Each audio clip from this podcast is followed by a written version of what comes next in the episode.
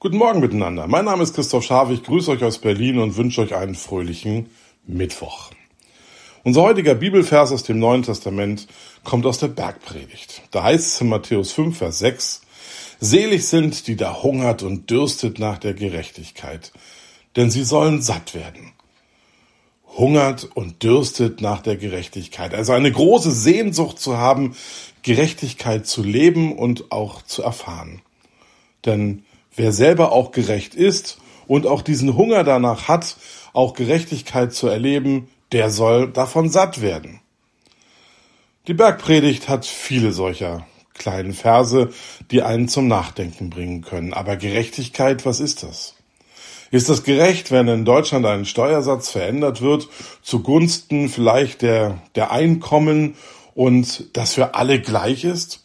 Sogar für die, die unheimlich viel verdienen, dass sie auch, dass auch diese Menschen plötzlich mehr in der Tasche haben als ja nicht nur die kleinen Gehälter. Manchmal ist so ein Denken unserer Gesellschaft da. Lass doch die, die ganz viel verdienen, doch eher dafür bezahlen und die, die wenig verdienen, besser dastehen. Aber ist das auch gerecht?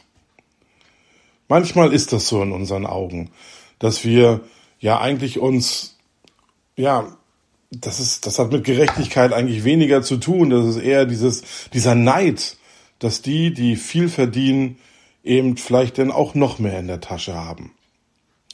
Wenn wir in die Bibel schauen, bedeutet bei Gott Gerechtigkeit etwas ganz anderes.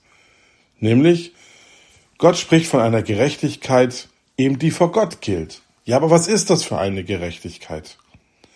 Es ist die Gerechtigkeit, die dem Menschen durch Gottes Gnade geschenkt wird, die uns freispricht von unseren Sünden, obwohl wir vielleicht manches getan haben, was, was vielleicht nur schwer zu verstehen ist. Und trotzdem sind wir vor Gott alle gleich. Wer Jesus annimmt und an ihm glaubt, darf gerecht werden. Das wiederum sagt uns die Kernstelle aus Römer 3, Vers 28. Da heißt es nämlich, dass der Mensch gerecht werde ohne des Gesetzes Werk, allein durch den Glauben. Wir sind vor Gott alle gleich und gerecht.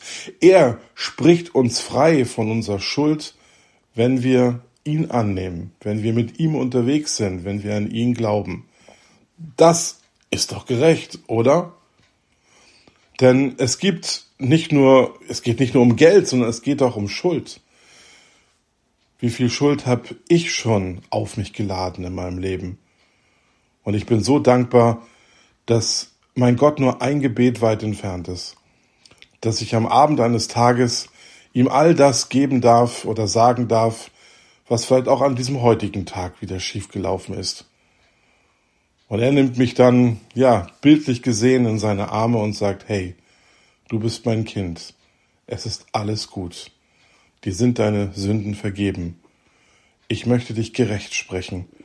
Und das gilt für alle gleich.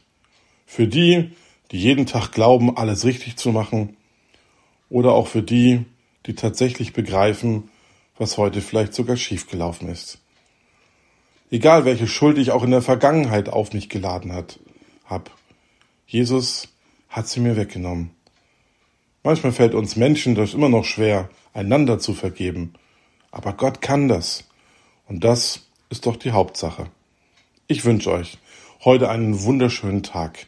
Kommt gut durch den Tag und seid gesegnet.